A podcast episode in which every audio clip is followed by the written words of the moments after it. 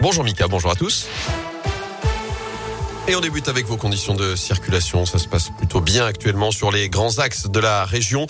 Simplement des ralentissements à vous signaler, notamment autour de Saint-Etienne à la jonction entre la RN88 et la 72 dans le secteur de Terre-Noire. Ralentissement aussi à Andrézieux-Boutéon pour accéder à l'autoroute A72. Des ralentissements autour de Lyon, aux deux entrées du tunnel sous Fourvière, sur l'A42 hauteur de Nœud-des-Îles quand vous arrivez de Bourg-en-Bresse, sur l'A43 en arrivant là aussi sur Lyon dans le secteur de Bron. Des ralentissements sur le périphérique, sur la 46 sud en direction de euh, Paris. Soyez prudents et patients aussi au volant avec du verglas par endroits sur nos départements. Ce matin, des gelées blanches dans certains secteurs, du brouillard également.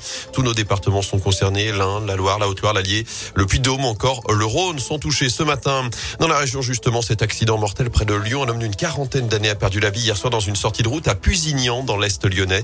D'après les premiers éléments, sa voiture a fini sa course contre un arbre.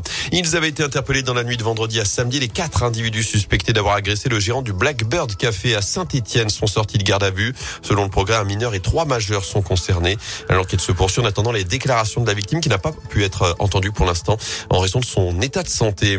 Dans l'actu également des négociations et beaucoup de questions. La ministre du Travail, Elisabeth Borne, reçoit à partir d'aujourd'hui les partenaires sociaux alors que le gouvernement travaille actuellement sur la mise en place d'un pass sanitaire en entreprise. Mais qui pour vérifier ces passes Combien de temps les tests négatifs seront valables pour les non vaccinés ou encore que risqueront les salariés des entreprises en cas de non-conformité?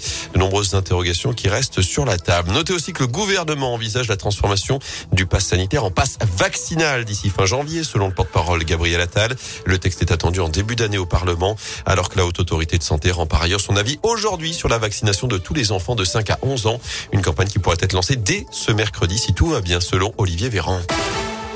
En foot, Andrézieux aura des regrets si le Clermont Foot et la Saint-Etienne verront bien les 16e de finale de la Coupe de France. L'aventure s'arrête là pour les amateurs d'Andrézieux dans la Loire. Le club de National 2, la 4 division, s'est incliné 1-0 hier face à Montpellier malgré une partie équilibrée. Tout a basculé sur un penalty en milieu de seconde période et forcément dans le vestiaire après le match, le sentiment était mitigé pour les joueurs d'Andrézieux. Dorian Chiotti, le gardien. Bah, mitigé, on était à la fois fiers de, de ce qu'on avait proposé sur le terrain et en même temps déçus euh, du résultat final parce que je pense qu'on a proposé de belles choses et malheureusement euh, c'est cruel on a plusieurs occasions qu'on convertit pas. Donc bien sûr c'est rageant parce que contre une équipe euh, de ce rang-là, on a toujours euh, cœur à se montrer et justement à se dépasser pour, pour aller encore plus loin et chercher pourquoi pas d'autres matchs de ce niveau-là. Euh, donc oui, on, avait l'espoir et du coup ouais, c'est, rageant, c'est sûr.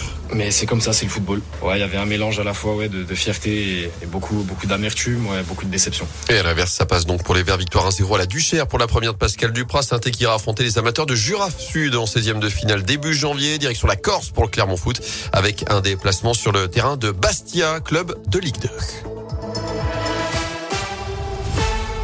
Merci.